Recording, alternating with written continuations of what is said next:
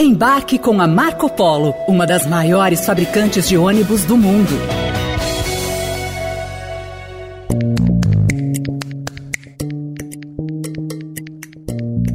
Eu acho que a minha figura é irrelevante. Se eu saísse hoje do Banco Central, as decisões não mudariam muito, porque hoje a gente tem um corpo de diretores que é bastante próximo na forma de pensar. E nós temos um arcabouço onde as decisões são técnicas.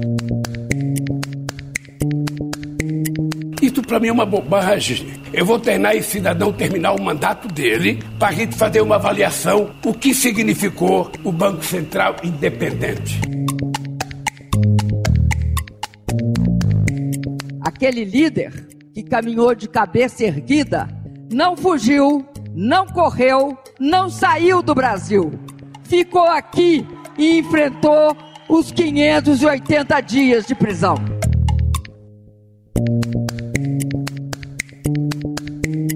Então, eu também quero retornar ao Brasil. Pretendo retornar ao Brasil nas próximas semanas. O período pré-carnaval não deu trégua na política brasileira. A semana começou com o presidente do Banco Central, Roberto Campos Neto, no centro do programa Roda Viva, em meio a forte pressão e críticas por parte do presidente Lula. O economista levantou a bandeira branca, tentou estabelecer pontes, mas não pareceu disposto a mexer na Selic. Lula também optou por sair do centro dessa crise e distribuiu a artilharia para andares inferiores. A falsa impressão de calmaria vai ajudar o governo a sair do módulo reativo e adotar o módulo propositivo, ao menos na política econômica? No campo político, não faltou ressentimento. A prova foi o discurso de Lula nas celebrações do aniversário do PT, com agradecimentos e homenagens aos velhos companheiros e mensaleiros José Dirceu e José Genuíno. Enquanto isso, no Congresso, o PT tenta aprovar uma PEC para proibir a participação de militares da ativa em cargos públicos e acabar com operações de garantia da lei e da ordem, as GLOs. E Jair Bolsonaro, hein?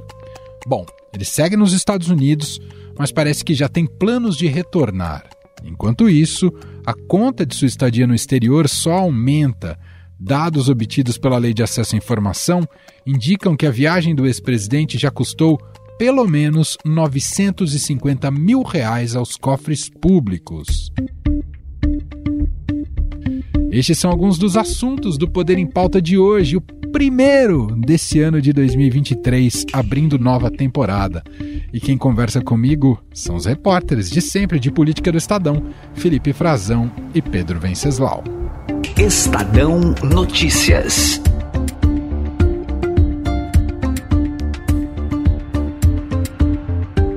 Tudo bem, Pedro? Seja bem-vindo. Tudo bem, saudação, Emanuel. Saudade, rapaz. Tô de volta. Aí. Falou, Frazão. Frazão, diretamente de Brasília, meus caros e minhas caras, e com um som cristalino, porque a gente vai levar o microfone do Roberto Carlos pro Frazão. Tudo bem, Frazão? Tudo bem, Pedro. Tudo bem, Emanuel. É verdade, é azul, viu? Azul e branco, do jeito que ele gosta. É isso, Frazão falando diretamente da capital federal. É a temporada do Poder em Pauta que começa a partir de hoje, sempre aqui esse contato com os nossos repórteres que cobrem o dia a dia da política, a intersecção entre os poderes, por isso que chama Poder em Pauta, e assim a gente consegue dar uma olhada né, nos principais temas que têm mobilizado o noticiário.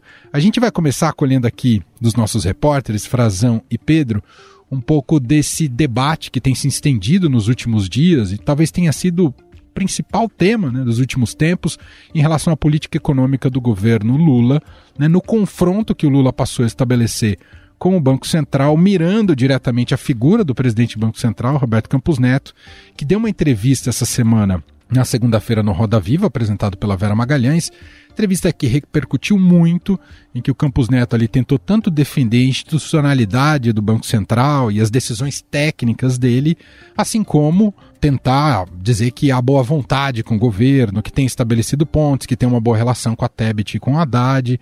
Enfim, tem esse aspecto e outros aspectos do governo Lula tentando também dar sinais para o mercado de que é responsável fiscalmente. Eu quero começar Frazão, te ouvindo um pouco desse debate. Né? Um governo que tenta, de alguma maneira, ou há uma pressão para que o governo consiga implementar alguma agenda propositiva na área econômica e não reativa como tem sido até agora. Frazão.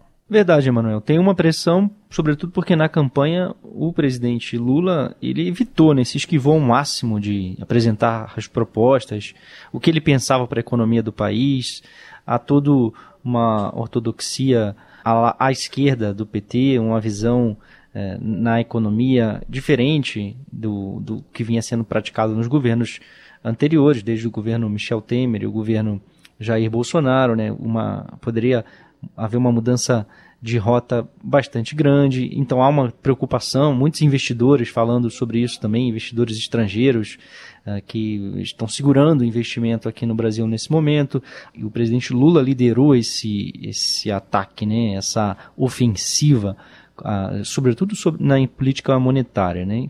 As críticas partiram do próprio presidente Lula. Ele personificou isso, trouxe o debate dos juros é, com uma expectativa de, de, queda que existia também, é, e essa queda não, não se realizou ainda, é, o presidente colocou o debate, né? Ele veio a público, ele trouxe é, essa bandeira, fez um enfrentamento político. Qual é a explicação da gente ter um juro de 13,5% hoje? Qual é a explicação? O Banco Central é independente, a gente poderia não ter nem, nem juro. A inflação está 6,5%, 7,5%, por que, que o juro está 13,5%? E, e colocou isso na agenda. Isso virou, nas últimas semanas, a agenda principal da, do país em termos de política econômica, em termos de política aqui em Brasília também, até porque o Congresso estava recém se instalando, a eleição passou, a eleição do, da Câmara e do Senado, o presidente quer uma, uma, performance na economia que ele projeta, que a sua, sua equipe projeta, e ele quer garantir isso. E eles entendem que, com a atual taxa de juros, isso não será possível. Né? A, a, taxa de juros segura o investimento, afeta o acesso ao crédito e, com isso, o desempenho da economia que eles pro, projetam no primeiro ano de governo não seria uh, o que o, a, o, Lula e seus pensadores econômicos querem, o que eles, onde eles almejam. Portanto, isso deveria ser mudado. Eles não conseguem mudar o presidente do Banco Central por causa da autonomia, então vamos fazer um enfrentamento e colocá-lo, trazê-lo para a discussão política para que ele se explique. E a, na, na, desde a, se a gente for ver o aumento da taxa de juros uh, de, se não me engano, se não estou errado agora, 11 pontos percentuais, não foi isso? Do início do governo Bolsonaro até o fim do governo, inclusive durante a campanha eleitoral.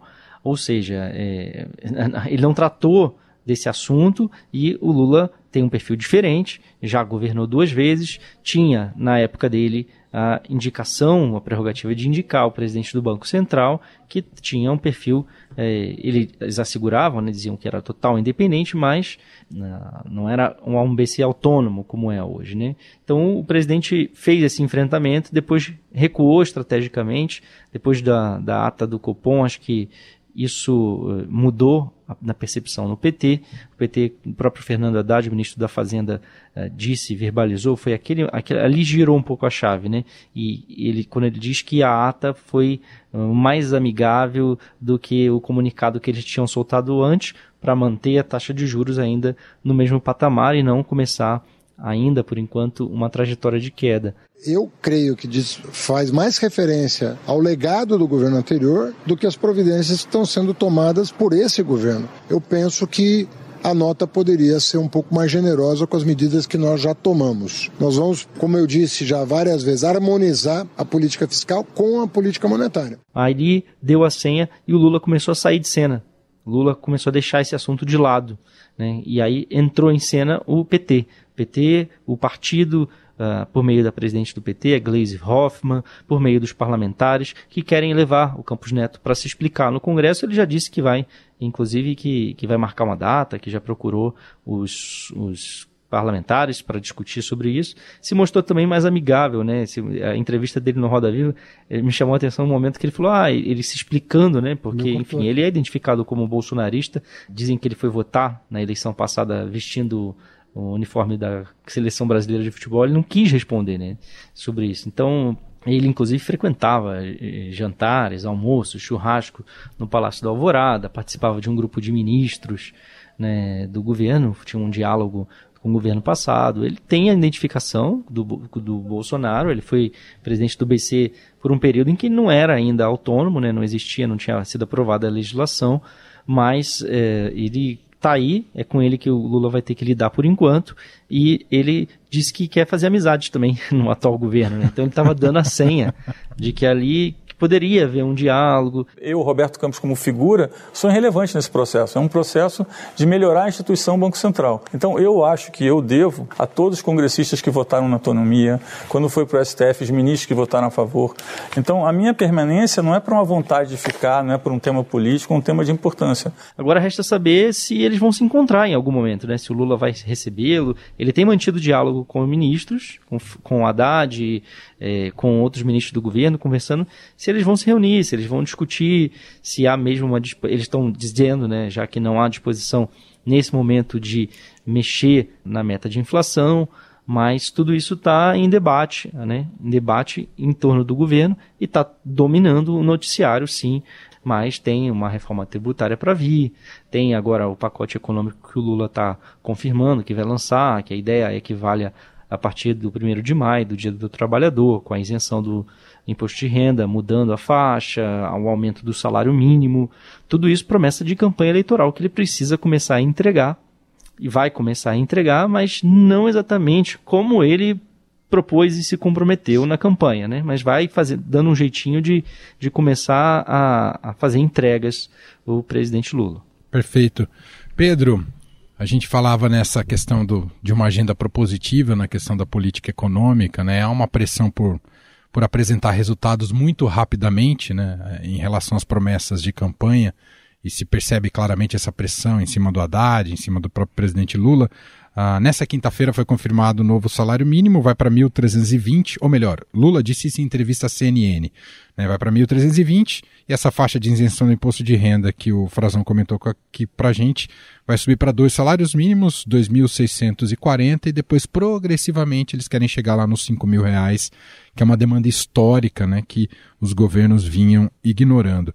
Tem essa questão da reforma tributária também, né, que aí é, um, é um, todo um percurso para ser feito no Congresso Nacional, mas fato é que é um governo que começa precisando mostrar que o Brasil pode apresentar resultados e dividendos para a população. Pedro. No Lula 3 é muito diferente do, do Lula 1, ele está com uma agenda muito mais é, à esquerda, está com menos apego ao mercado, com muito menos cuidado na narrativa econômica do que tinha no seu primeiro mandato. Agora, quando a gente vê o noticiário, na televisão ou lê os jornais, para quem não entende muito de economia, fica uma certa confusão. Né? Porque, por um lado, você vê o presidente do Banco Central e o ministro da Fazenda trocando mesuras. O Campos Neto foi no Roda Viva e foi corajoso de ir no Roda Viva para se posicionar, mas principalmente para construir pontes. E fez uma série de sinalizações. Aí o Haddad, no dia seguinte, dá uma entrevista também fazendo o sinal no mesmo caminho, dizendo estamos juntos, vamos que é a questão de reduzir a taxa Selic, é a questão de tempo. E aí você muda de matéria e começa a ver o Congresso do PT, a fala da Gleisi Hoffmann. Então o que ficou claro para mim é que, nesse momento agora, convenceram o Lula de que ele tem que deixar essa guerra para o andar de baixo. Ele vai se preservar mais, a bancada na Câmara vai assumir a frente disso, vai assumir essa narrativa porque ela é importante para alimentar o moinho da militância, e assim como o Bolsonaro precisa, o PT também precisa. E enquanto isso, a equipe econômica do governo e o Banco Central vão se entendendo, vão conversando. Todo mundo sabe que ali existe um jogo de cena que precisa ser jogado e ninguém ali está de fato querendo derrubar o presidente do Banco Central. Então é um discurso é, da boca para fora. O Campos Neto vai terminar o seu mandato e, se bobear, pode até ser reconduzido. Vamos acompanhar.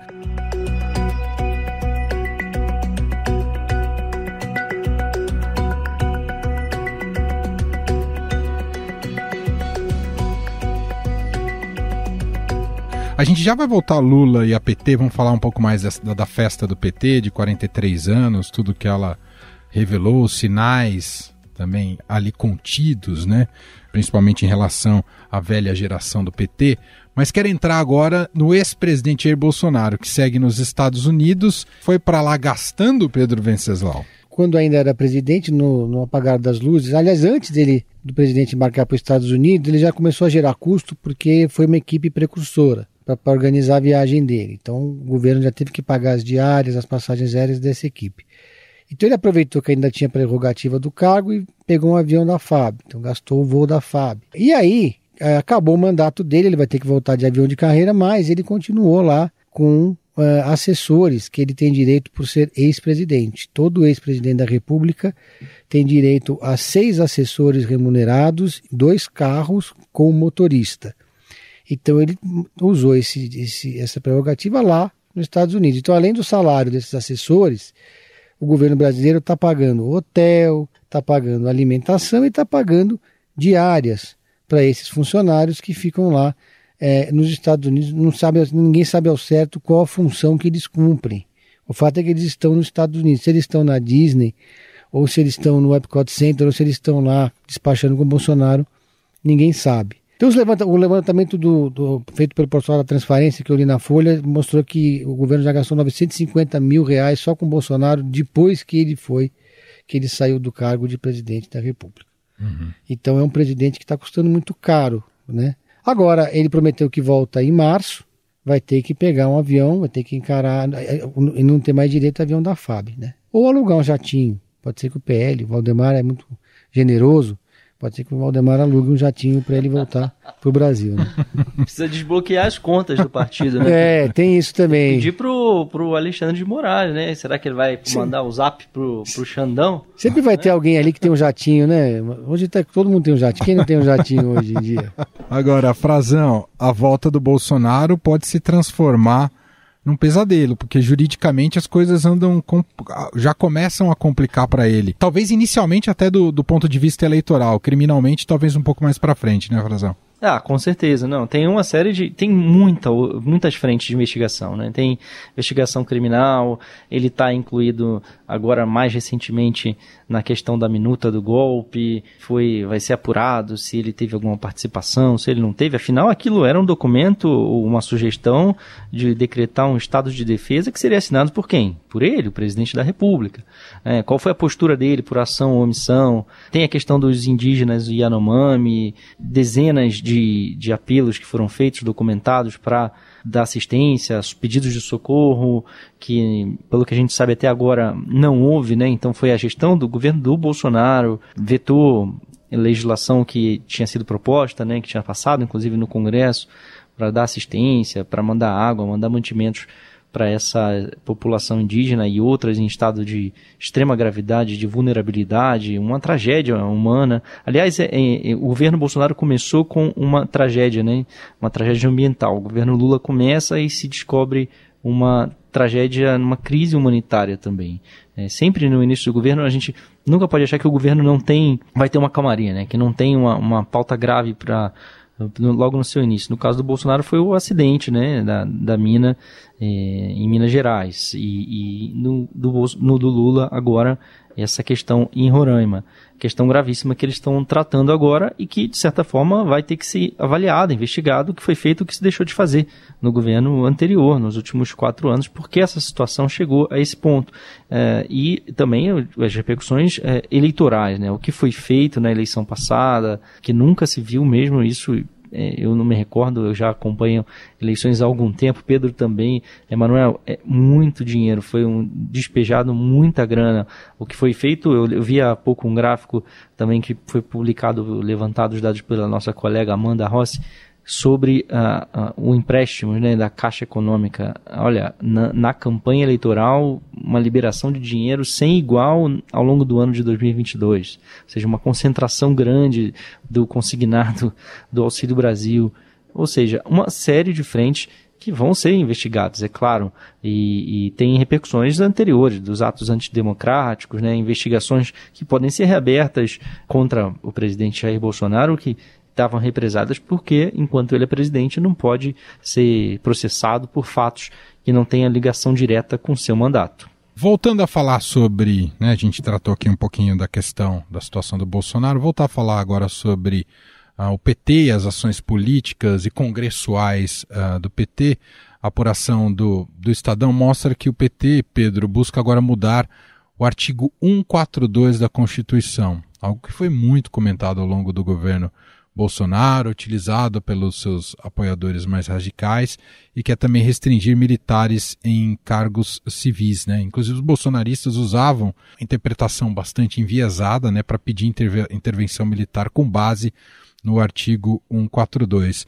É uma PEC, vai exigir um importante apoio ali no Congresso Nacional, mas já é uma frente do PT como uma resposta ao que significou a era Bolsonaro, não é, Pedro? Essa é uma PEC de três deputados do PT que a bancada do PT avalia que não tem muita chance de prosperar. Ontem, quando a gente estava fazendo essa reportagem sobre essa, sobre essa, essa PEC, sobre esse projeto de PEC, né, eu imaginava que, falando com os petistas, ia haver pelo menos um consenso na bancada, que ia estar todo mundo entusiasmado, indo para a luta, para fazer essa PEC avançar no Congresso. A CCJ agora vai ser dominada, comandada por um petista, o Rui Falcão que facilita as coisas.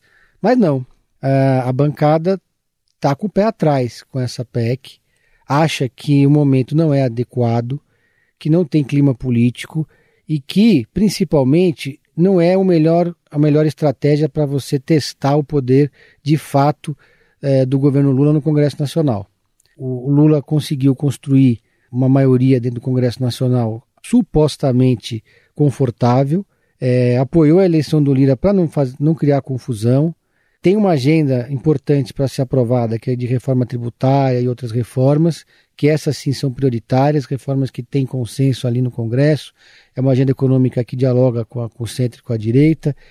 E para que, que o PT vai contratar uma crise nesse momento com as Forças Armadas e levar para dentro do, do Congresso Nacional um projeto que vai contra a resistência numa maioria que foi eleita no, na atual legislatura, que é de direita. Eu duvido que o PL vai fechar a questão e apoiar o que, né, nesse momento, haveria uma união da direita contra esse projeto. A chance de derrota seria enorme e o Palácio do Planalto não emitiu nenhum sinal de que apoia ou chancela essa iniciativa.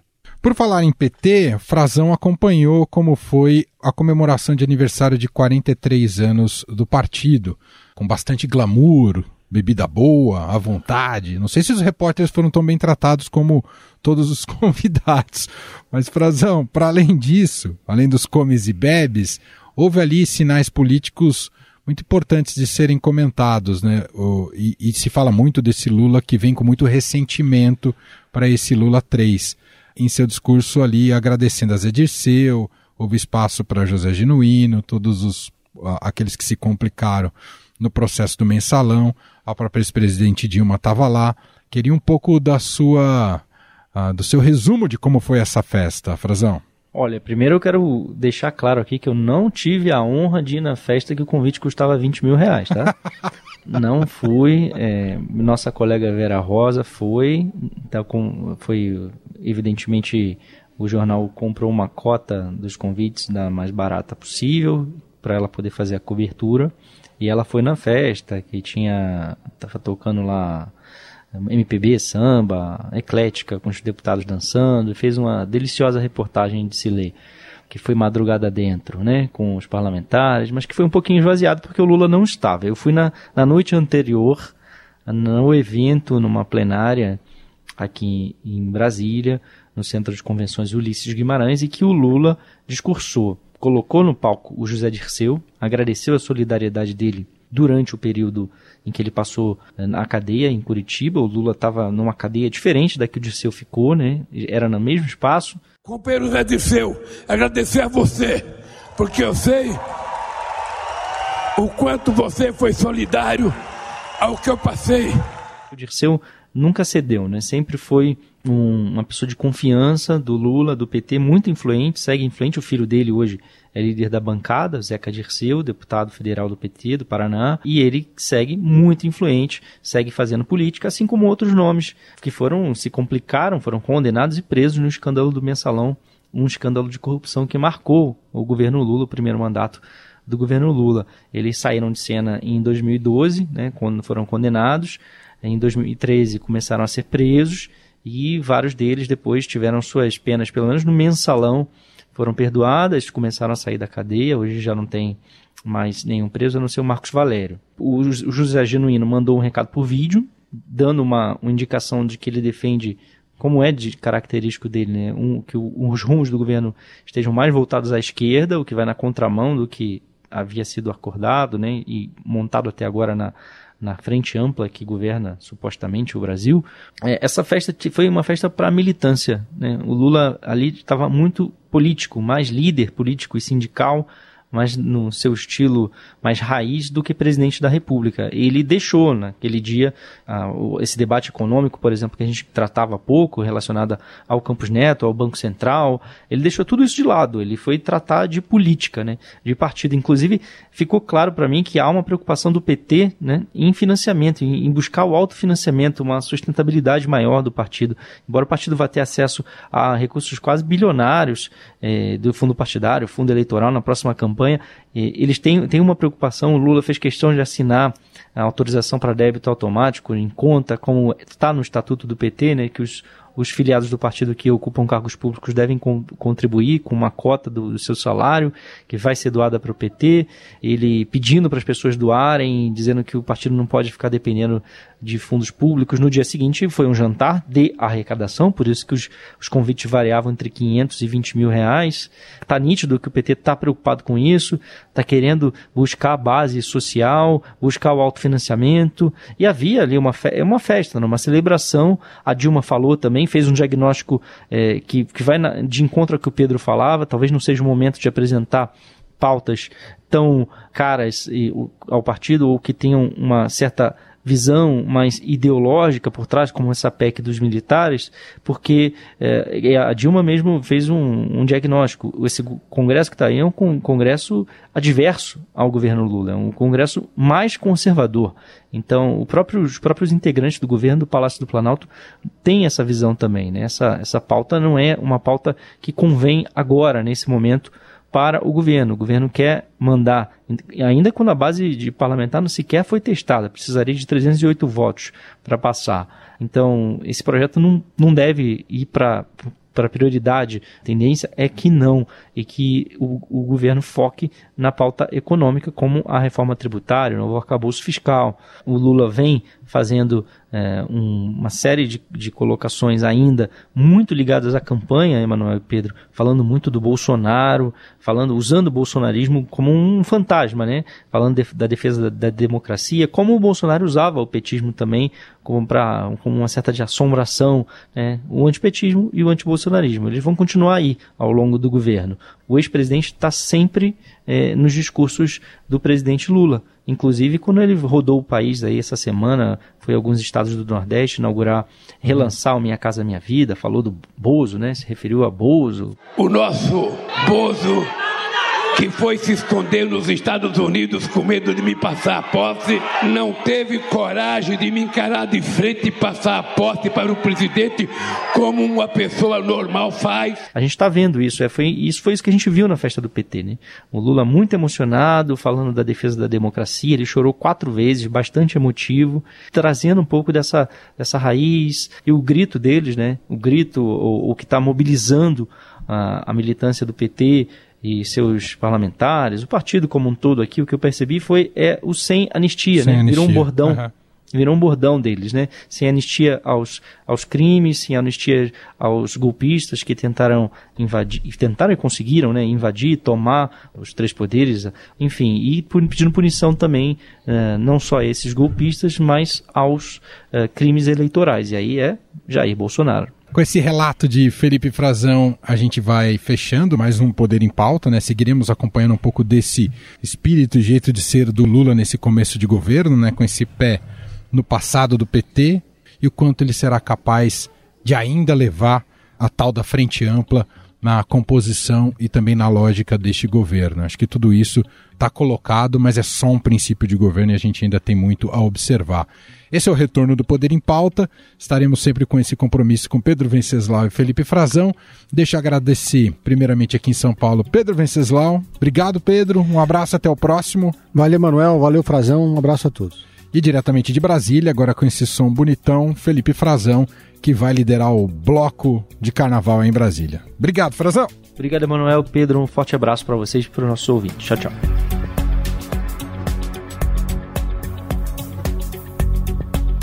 Este foi o Estadão Notícias de hoje, 17 de fevereiro de 2023. A apresentação foi minha, Emanuel Bonfim. Na produção, edição e roteiro, Jefferson Perleberg, Bárbara Rubira e Gabriela Forte. A montagem é de Moacir Biasi. Para conversar com a gente, podcast@estadão.com. Um abraço para você, um excelente fim de semana e carnaval, mas segunda a gente está de volta. Um abraço e até lá. Estadão Notícias.